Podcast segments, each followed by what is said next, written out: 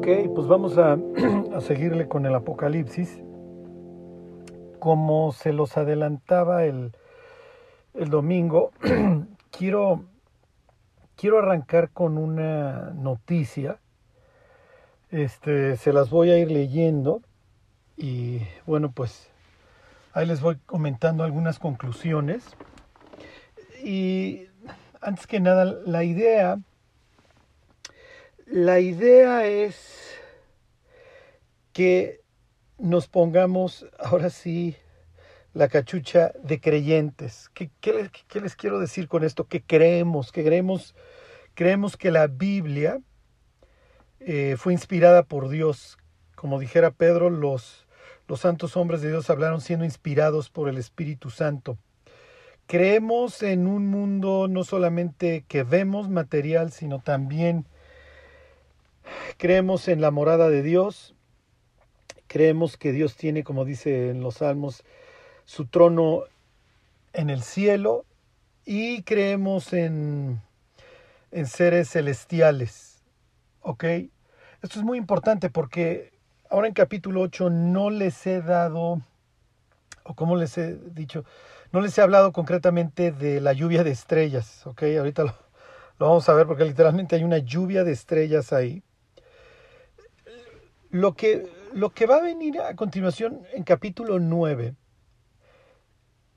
es desde un punto de vista profético muy, muy importante. ¿Ok? El capítulo 9 parece así ininteligible cuando lo leemos a través de nuestros ojos, cuando lo leemos a través de los ojos de los receptores originales del Apocalipsis, entonces cobra muchísimo sentido, ¿ok? Pero efectivamente está dando un mensaje hacia el futuro. Y aquí viene el ejemplo que, que les quiero poner. Eh, se, los, se los voy leyendo.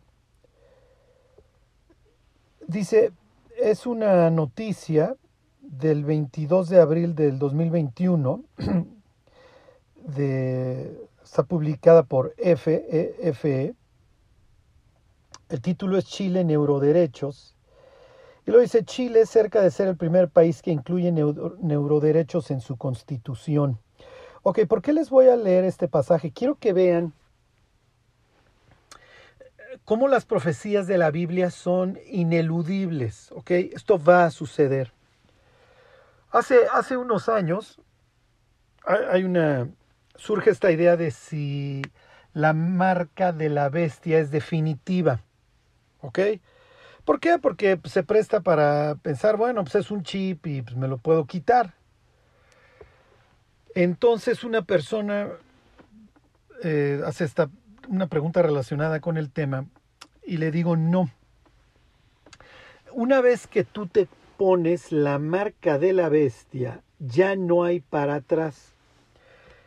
Se los voy a leer se los voy a leer este de Apocalipsis 14 y quiero que tengan en la parte posterior de su cerebro esta idea de los neuroderechos, que tiene que ver esto con la marca de la bestia. Capítulo 14 tiene lo que se conoce, entre otras cosas, como el mensaje de los tres ángeles, ¿ok? Antes habla de los 144 mil, que ya los vimos algo en el capítulo 7. Ahorita que vemos capítulo 9 de Apocalipsis tiene muchísimo que ver y van a ver cómo se completa el rompecabezas. Pero bueno, del, 14.6 en adelante tiene este mensaje de los tres ángeles. No me voy a detener en los primeros dos mensajes. Les hago referencia al tercero. Dice, y el tercer ángel lo siguió. La idea es que hay tres ángeles dando mensajes.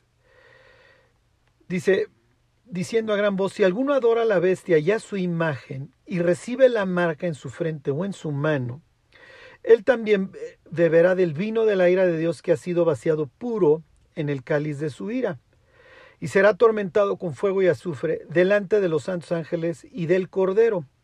Y el humo de su tormento sube por los siglos de los siglos, y no tienen reposo de día ni de noche, los que adoran a la bestia y a su imagen, ni nadie que recibe la marca de su nombre.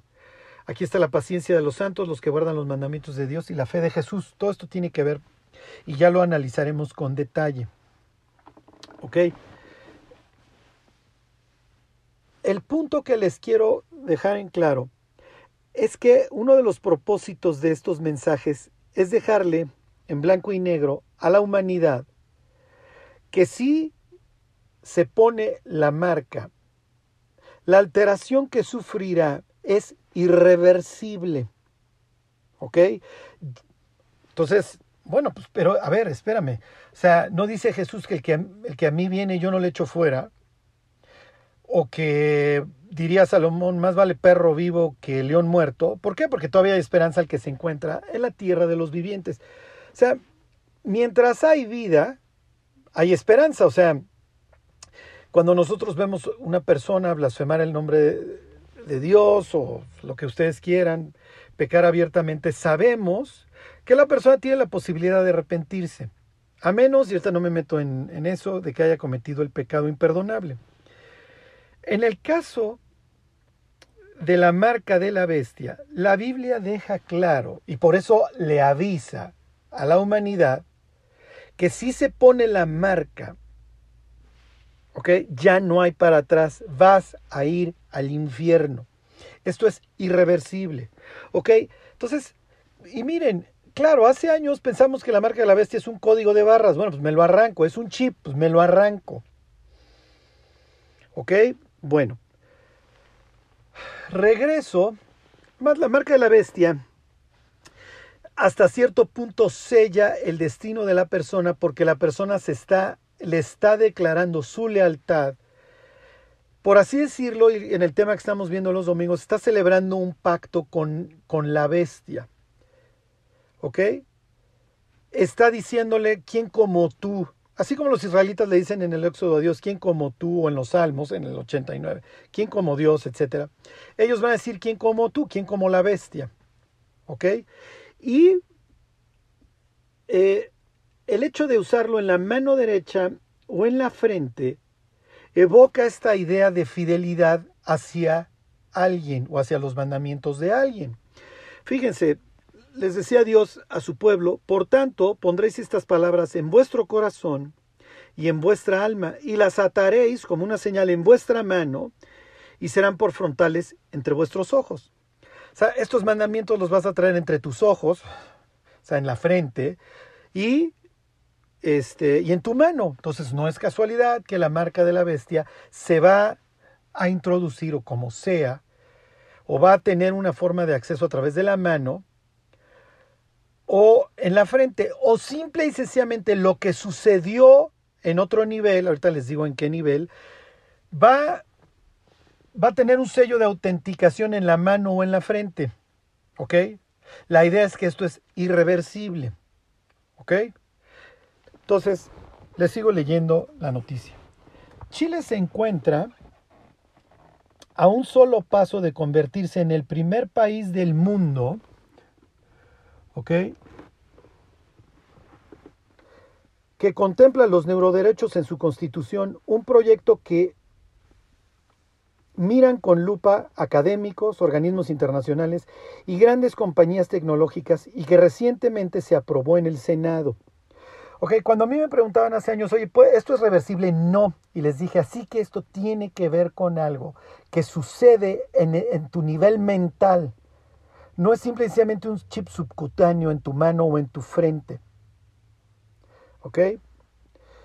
Dice, continúa la noticia, esta iniciativa, que todavía debe aprobarse en la Cámara Baja, busca modificar un artículo de la ley fundamental, está hablando de la Constitución chilena, con el objetivo de definir por primera vez en la historia la identidad mental como un derecho no manipulable y así proteger de los inminentes avances de la inteligencia artificial y la neurociencia. entonces, les hacía la acotación, está, cuando habla aquí de la ley fundamental, está hablando de su constitución, por eso les cambié tono de voz, ¿ok?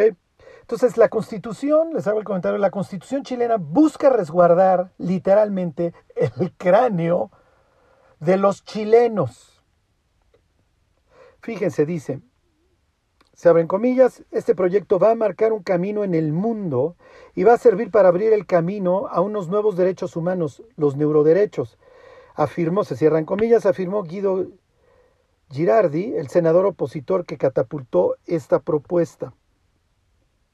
Desde la oposición, continúa diciendo la noticia, aunque con el apoyo transversal de todo el espectro político, están impulsando una pionera agenda que incluye, además de la enmienda a la Carta Magna, un proyecto de ley para regular y proteger los neuroderechos, que también está cerca de aprobarse y es el único en el mundo. Okay. Piensen en la noticia del Neurolink que les comentaba hace unas semanas de, de Elon Musk, ¿ok? En donde ya va a haber una afectación al cerebro. Anda por ahí la noticia de que ya un chango apaga y prende la luz con una interfase que lee sus pensamientos. Hace años había un futurista que hablaba acerca de, por ejemplo, el alfabeto, cómo incrementó la velocidad en la comunicación. Los unos y los ceros, por ejemplo. El idioma binario de las computadoras. Hoy se maneja un idioma, y eso lo vamos a ver en capítulo 9, ahora en la, neuro, en la, neuro, en la biotecnología de A, C, G y T, ¿ok? El ADN, la modificación al ADN, etc. Es un idioma importante en la historia de la humanidad, no, no por las razones más correctas, ¿ok? Pero bueno, este, la idea es que nuestro cerebro tiene un idioma, ¿ok? Emite impulsos eléctricos que pueden ser traducidos. Entonces, se puede generar que una computadora pueda hablar este idioma, el que habla nuestro cerebro, o sea, que desentrañe los impulsos eléctricos y que se pueda comunicar con nosotros. Esto parece de ciencia ficción, pero ya sucede. Y la idea ahora es proteger nuestros cerebros de computadoras que pudieran estar emitiendo mensajes a nuestro cerebro, inclusive que implantando memorias. ¿Qué sucede si yo soy la bestia y tengo esta tecnología a la mano e implanto en tu memoria o en tu cerebro una repulsión hacia la Biblia, hacia Jesucristo, hacia la cruz, etcétera? Tú ya no te puedes arrepentir. Entonces te vas a ir a pudrir al infierno indefectiblemente. Por eso, o más o menos por eso, porque apenas está completando el rompecabezas, un ángel va a tener que pasar y decir aguas. Lo que estás a punto de hacer es irreversible. Lo que le estás permitiendo a esta tecnología introducir en tu mente es irreversible. Y no te va a permitir el día de mañana arrepentirte.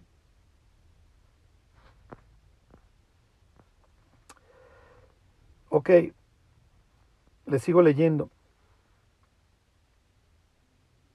La idea Espérame, ¿dónde, ¿dónde me quedé? Perdón, dice, desde la oposición, aunque con el apoyo transversal de todo el espectro político, están impulsando una pionera agenda, no, esto ya se los había leído, perdón, la, el siguiente párrafo. La idea llegó a Chile en 2019 de la mano del neurobiólogo español Rafael Juste, catedrático de la Universidad de Columbia, entre paréntesis, EEUU, y portavoz del grupo Morningside, un colectivo de académicos que recorre el mundo advirtiendo a los gobiernos de la necesidad de proteger este tipo de derechos.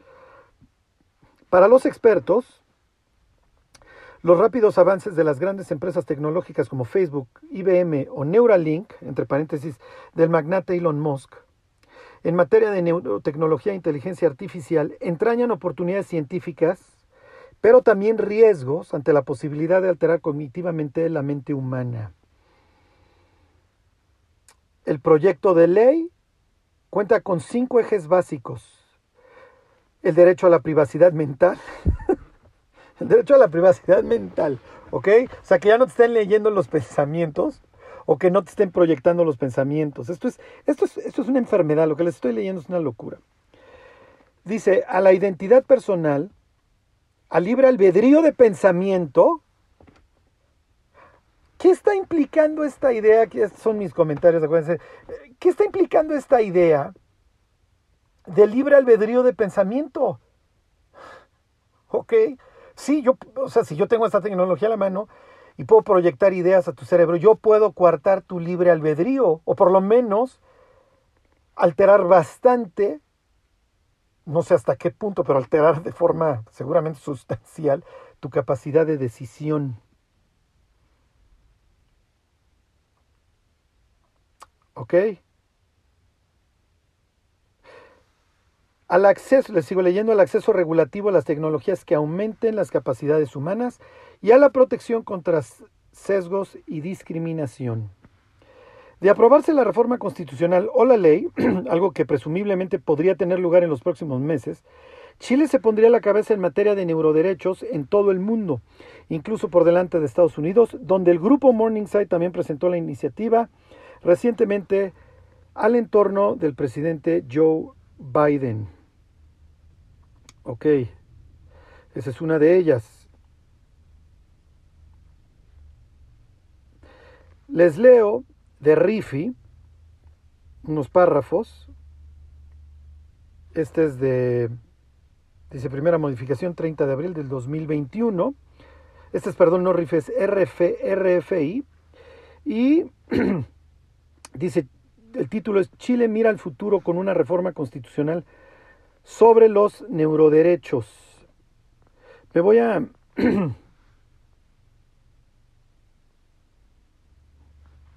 Eh, me voy a bajar a, párrafos más abajo del título. Dice, de hecho, ya han implantado en el cerebro de ratas imágenes de cosas que nunca vieron y que asumen como ideas propias e incorporan en su comportamiento natural. ¿Ya vieron? Yo puedo el día de mañana implantarte ideas en contra de la Biblia y a Dios. Y en cuanto veas a un cristiano leyendo la Biblia, es probable que lo pudieras denunciar, pues ya tienes en tu memoria que esto es repulsivo. ¿Ok? Y Juan, hace dos mil años, salió con la embajada de que habría un ángel avisándole a la humanidad que si se implantaba, que si permitía la implantación de algo, esto le iba a imposibilitar la posibilidad de arrepentir, le iba a imposibilitar el arrepentimiento.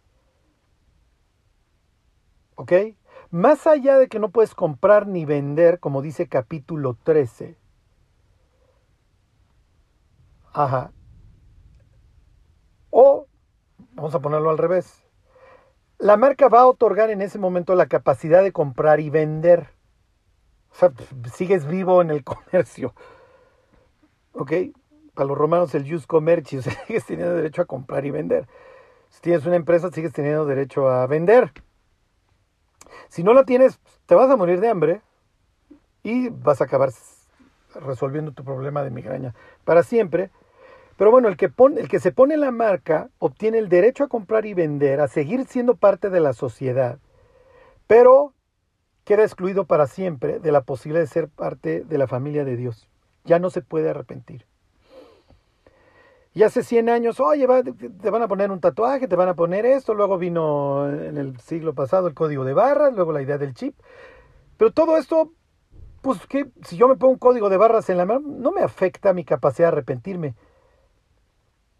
Pero si ahora ya hay una tecnología que permite implantar memorias, u otras circunstancias en la mente humana, adiós. ¿Qué tiene que ver esto también con todo lo que les he estado diciendo? Les voy a leer este Éxodo 1.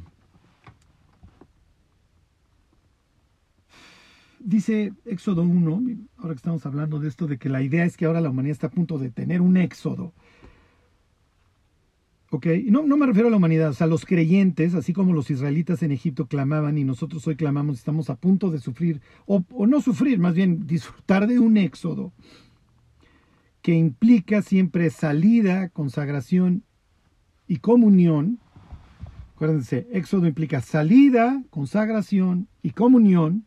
que Los judíos salen de Egipto, son consagrados como el pueblo especial, capítulo 19 de Éxodo, pasan a través del abismo, capítulo 19, son consagrados, tú vas a ser mi especial tesoro, tú eres mi pueblo. Y en capítulo 24 celebramos una comida. Lo mismo en Apocalipsis. Salen los creyentes, esperemos Iglesia Filadelfia, todos los que van muriendo durante la tribulación también participan de este éxodo, salen de la gran tribulación y que es lo que sigue capítulo 19 de Apocalipsis. vamos a celebrar una cena, ¿por qué no? Porque es parte de la historia sagrada. ¿Ok? Fíjense, se los leo. Dice, y amargaron su vida con dura servidumbre. Ok, en el 13 dice, los egipcios hicieron servir a los hijos de Israel con, dura, con dureza y amargaron su vida con dura servidumbre. Ok, en aquel entonces no tenían la posibilidad de meterse con tus pensamientos. hay de servidumbres a servidumbres. Los que se pongan la marca de la bestia ya ni siquiera van a ser dueños de sus pensamientos. Uf, esto es horrible. Esto es horrible. Lo que les estoy leyendo es espantoso. Pero bueno, pues los chilenos se quieren adelantar a que no les vayan a poner la marca de la bestia. lo estoy diciendo de broma, ¿eh? todos los países ni las manitas van a meter, obviamente se van a sujetar a lo que el gobierno mundial les diga y ahí les va y, y se acabó. Les leo, se abre comillas en, en el anuncio este de en la noticia perdón, de RFI. Dice, si puedes entrar ahí, entre paréntesis, en los procesos químicos del cerebro, cierra paréntesis, y los estimulas o inhibes, puedes cambiar la decisión de las personas. Esto es una cosa que ya hacemos con animales, afirma Juste. Y aquí viene una chulada, nos la vamos a encontrar en el capítulo 9. Pongan mucha atención. Las realidades aumentadas podrían generar la existencia de humanos híbridos. Oh, Charlie, ¿de eso habla capítulo 9? Sí, de eso habla capítulo 9 de Apocalipsis con aportes neurotecnológicos que dispongan de un aumento cognitivo, pero correr el riesgo de asumir como propios conceptos, ideas o conocimientos programados a través de algoritmos. Bueno, les, les, recomiendo ampliamente que lean los dos artículos. Les vuelvo a dar el título del de RFI. Dice, Chile mira al futuro con una reforma constitucional sobre los neuroderechos. Y el de la agencia F, les doy el título, dice Chile es cerca de ser el primer país que incluye neuroderechos en su constitución. Ok, miren, ¿por qué, ¿por qué es muy oportuno esto? Para decirles que lo que dice la Biblia se va a cumplir. Ahora el chiste y de lo que, y de lo que se trata pues lo que hemos estado desde hace un año en Apocalipsis es ver qué es lo que va a suceder. Acuérdense que al, final de cuentas la idea es espiritual, o sea, más allá de si la marca de la bestia afecta el cráneo, no lo afecta. O sea, la idea es espiritual. Por eso les hago referencia a todos estos pasajes del Antiguo Testamento que está Juan tomando, ok, y de forma increíble como lo hemos ido viendo, para desarrollar todas las ideas del Apocalipsis. Bueno, pues regresense al capítulo 8.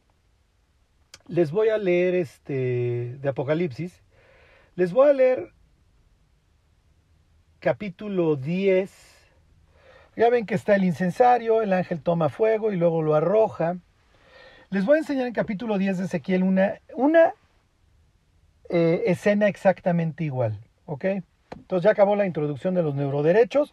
Lo que quiero es llevarlos a una visión sobrenatural del Apocalipsis, porque de aquí ya me sigo todo. Y cayó un ángel, y cayó un ángel, y cayó un ángel, y cayó un ángel. Va a haber lluvia de estrellas, literalmente.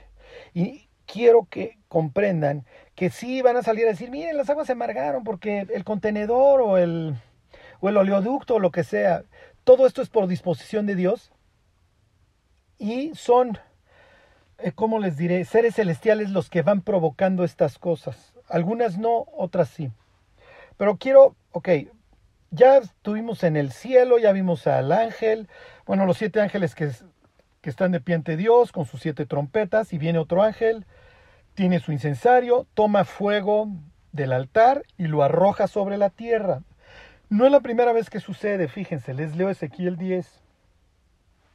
Miré y aquí una expansión que había sobre la cabeza de los querubines, como una piedra de zafiro, que parecía como semejanza de un trono que se me mostró sobre ellos. Ahí está el trono de Dios, una escena muy similar a la de Ezequiel capítulo 1, ya no me regreso a eso, y dice, versículo 2, y habló al varón vestido de lino y le dijo, entra en medio de las ruedas, debajo de los querubines.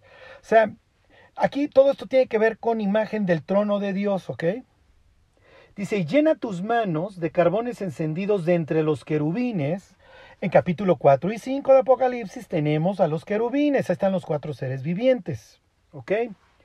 Y dice, y espárcelos sobre la ciudad y entró a vista mía. ¿Ok? Entonces, ya, nos arrancamos capítulo 8 y le vamos, se los voy leyendo. Esta escena ya ahorita les va a quedar muy clara. ¿Por qué quise regresarme a esta escena del exilio? Esta escena del capítulo 10 del Ezequiel tiene que ver con el juicio sobre, sobre Judá por su apostasía, su destrucción, etc. ¿Por qué? ¿Y qué tiene que ver con los juicios de Apocalipsis 8? Lo que sucede es que hoy la humanidad trae la onda de que la Biblia era pues un rollo y de que, y como dice Pedro, llegaron los burladores, sí, este, y como dice Judas, oye, pues las cosas siguen igual y ni se han movido y, cuál Dios y cuál marca y cuál bla, bla, bla. Y, además lo que estamos viviendo ni tiene nada que ver, ni bueno. Lo que pasa es que la justicia de Dios y sus juicios ya se han manifestado anteriormente. Ejemplo, la expulsión del Edén. Ejemplo, el diluvio. Ejemplo, Sodoma y Gomorra. Ejemplo, Babel, la dispersión. Ejemplo, el exilio.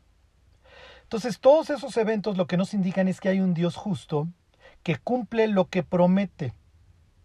Entonces, cuando Juan en toda esta escena de capítulo 8 evoca el capítulo 10 de Ezequiel, en donde alguien entra ahí a la presencia de Dios, toma fuego y lo arroja, lo que nos está diciendo es, así como tuvo lugar el exilio, así van a tener lugar los juicios de Apocalipsis 8.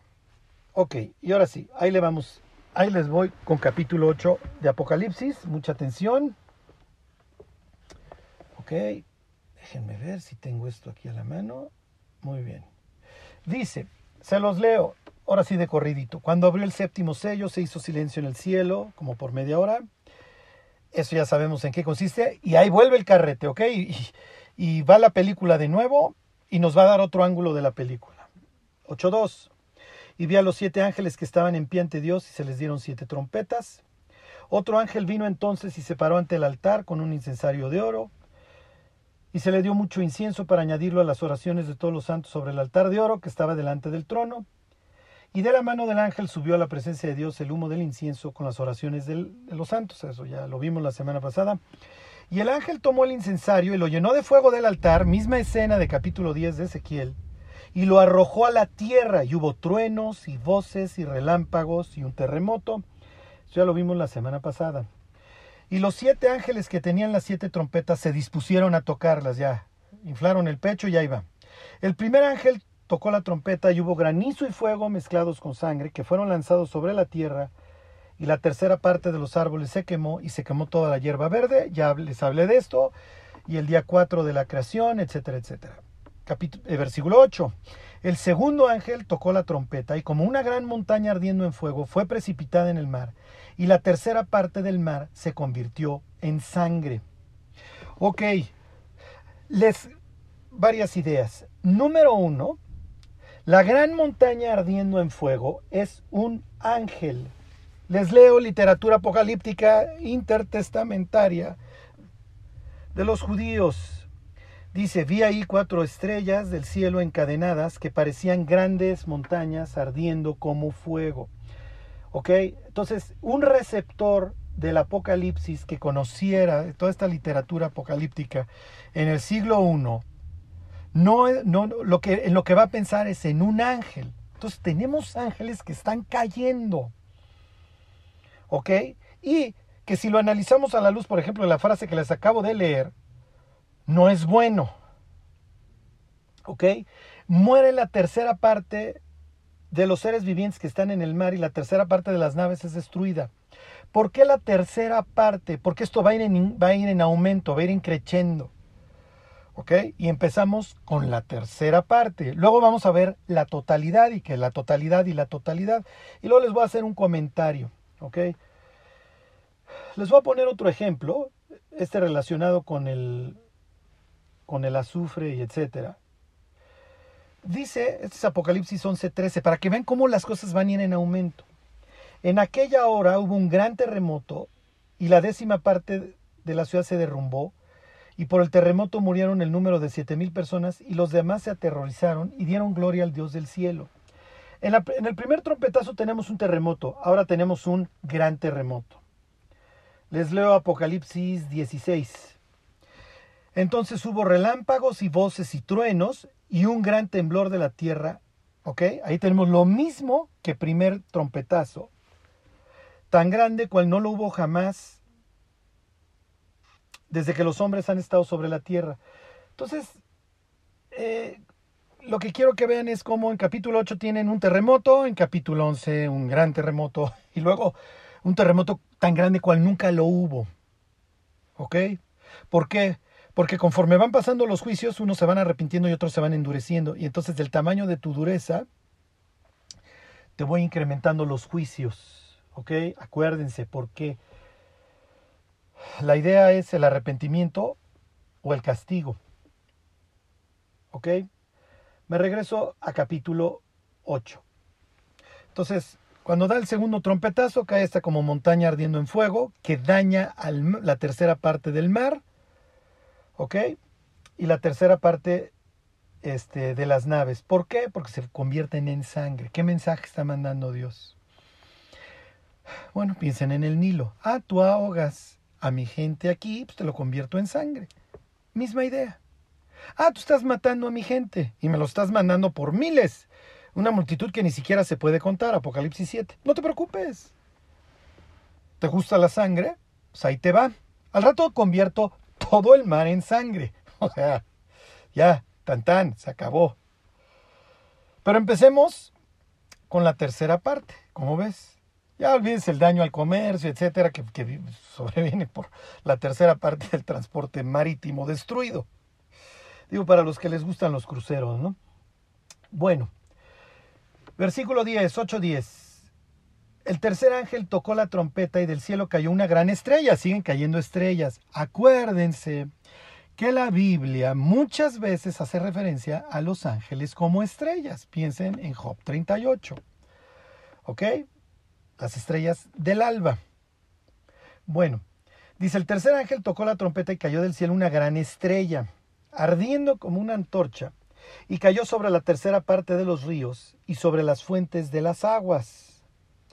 ¿Cuál es la idea que ahora salen los intelectuales y dicen, miren, antes se podía manipular a las personas haciéndoles creer que, que la sequía era de parte de Dios y que, y que no llovía o que los ríos se secaban por voluntad de Dios, pero eso ya no sucede, ya tenemos las presas. No se preocupen. ¿Cuál es el mensaje que está mandando Dios? Conserven sus presas, a ver si puedes beber el agua.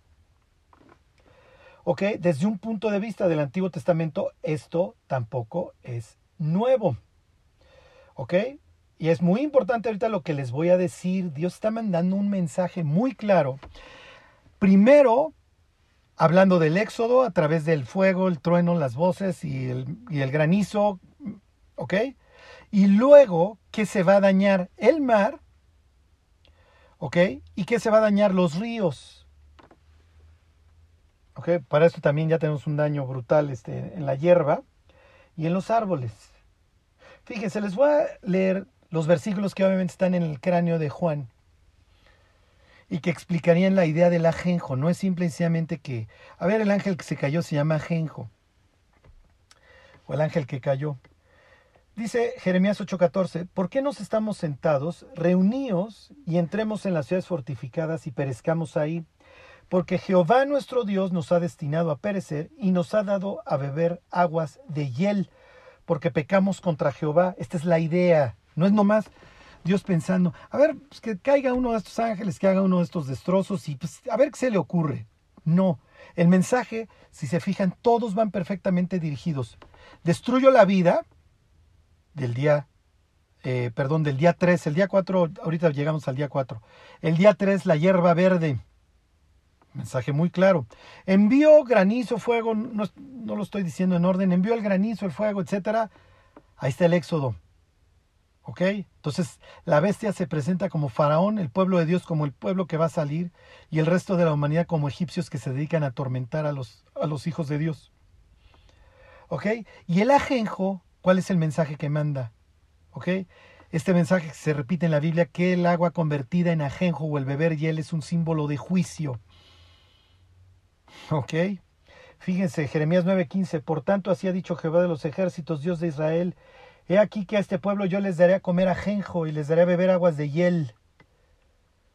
Jeremías 23:15, por tanto así ha dicho Jehová de los ejércitos contra aquellos profetas, he aquí yo les hago comer ajenjos y les haré beber agua de hiel porque de los profetas de Jerusalén salió la hipocresía sobre toda la tierra. ¿Ok?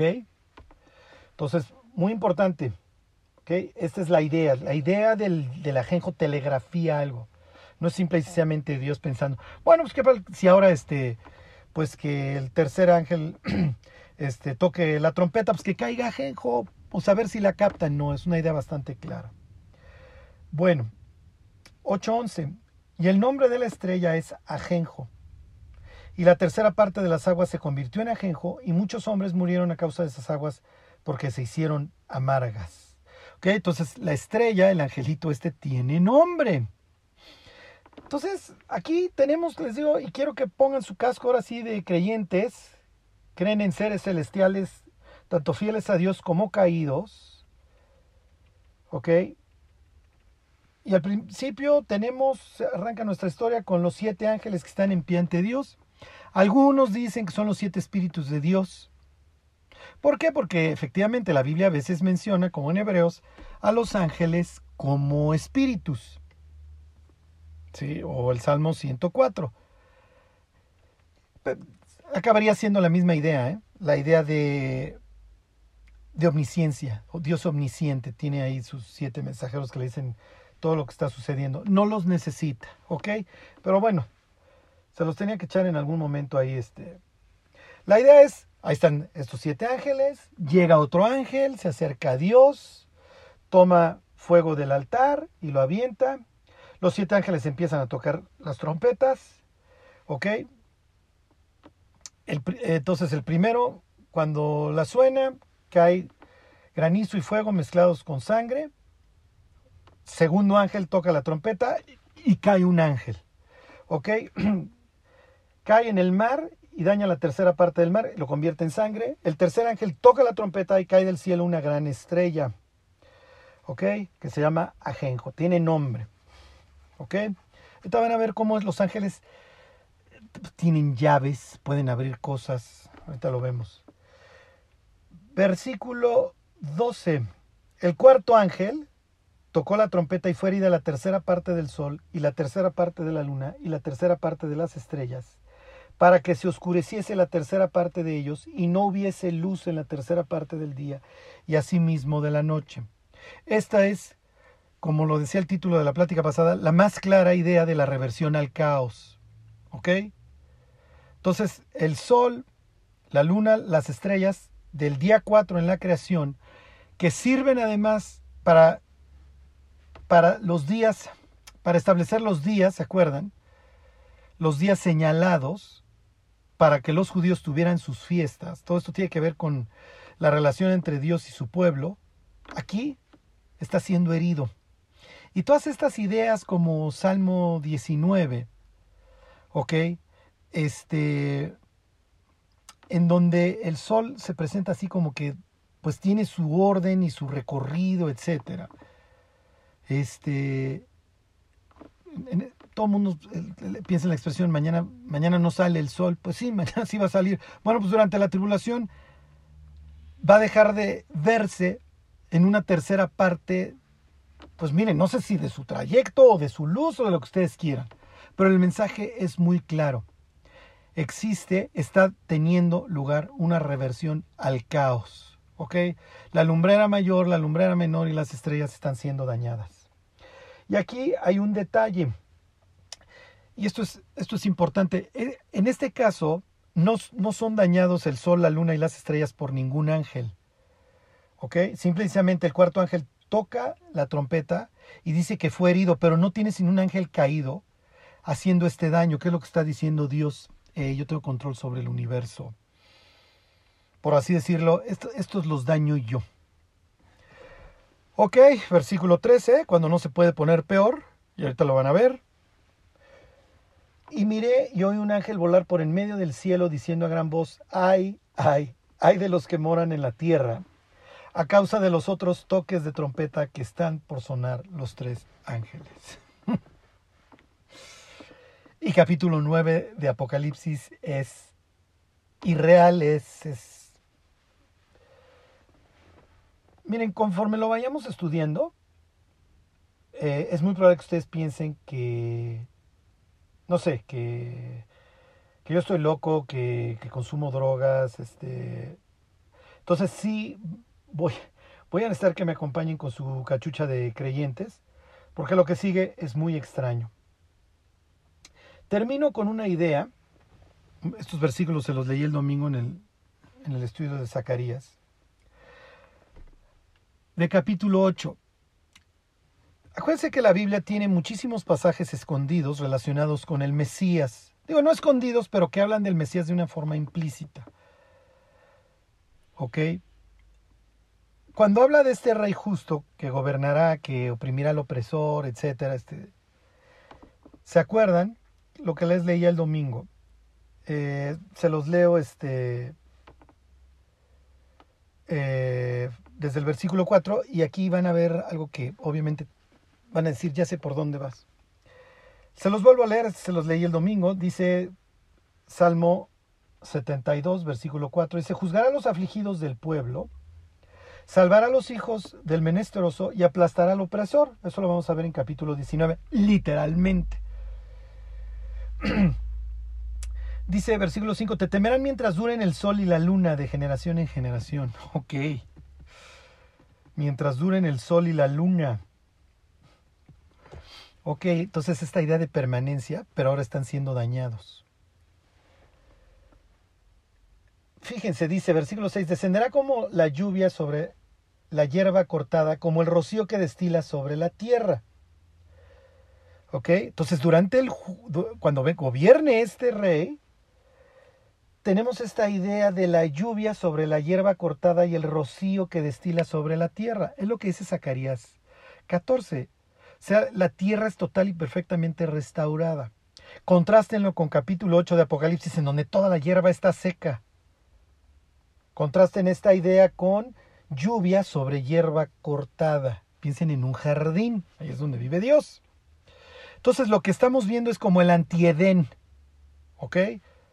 Fuego, no hay hierba, piensen un baldío quemado, ¿ok? La tercera parte de los árboles dañada, la tercera parte del mar dañada, los peces ahí todos podridos flotando, total y contrario a lo que presenta el Apocalipsis o Zacarías 14. Es el antiedén. Fíjense, dice versículo 8, y esto es muy, muy importante que lo recuerden. Dominará de mar a mar y desde el río hasta los confines de la tierra. ¿Por qué? Porque el mar, acuérdense que es un símbolo del caos, y el río como algo que hay que cruzar, pero también un símbolo caótico. En la historia del Éxodo, tenemos los dos elementos, el río, donde ahogan a los judíos, y el mar, donde se ahoga el ejército de Faraón. ¿Ok? Lo mismo sucede durante la conquista. ¿Se acuerdan? Está el Jordán crecido, lo que le da una falsa confianza a los cananitas de que Baal los está bendiciendo. Pero Dios no tiene ningún problema en detener el río Jordán para que cruce su pueblo. Fíjense, hablando del Éxodo, en el Salmo 114 dice, el mar lo vio y huyó, el Jordán se volvió atrás.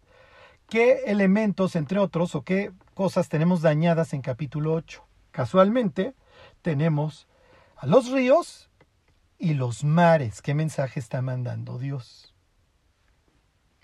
¿Ok? El mensaje que está mandando Dios es el del Salmo 72 y el del Salmo 114. Obviamente es la relación con el Éxodo, y esta idea de que Dios domina el mar y los ríos y entonces hace con ellos lo que se le pega la gana. ¿Ok? Y último detalle, y arrancamos capítulo 9, no se lo vayan a perder, ¿eh? Es muy extraño lo que vamos a, ver ahí. Este... Ontoy.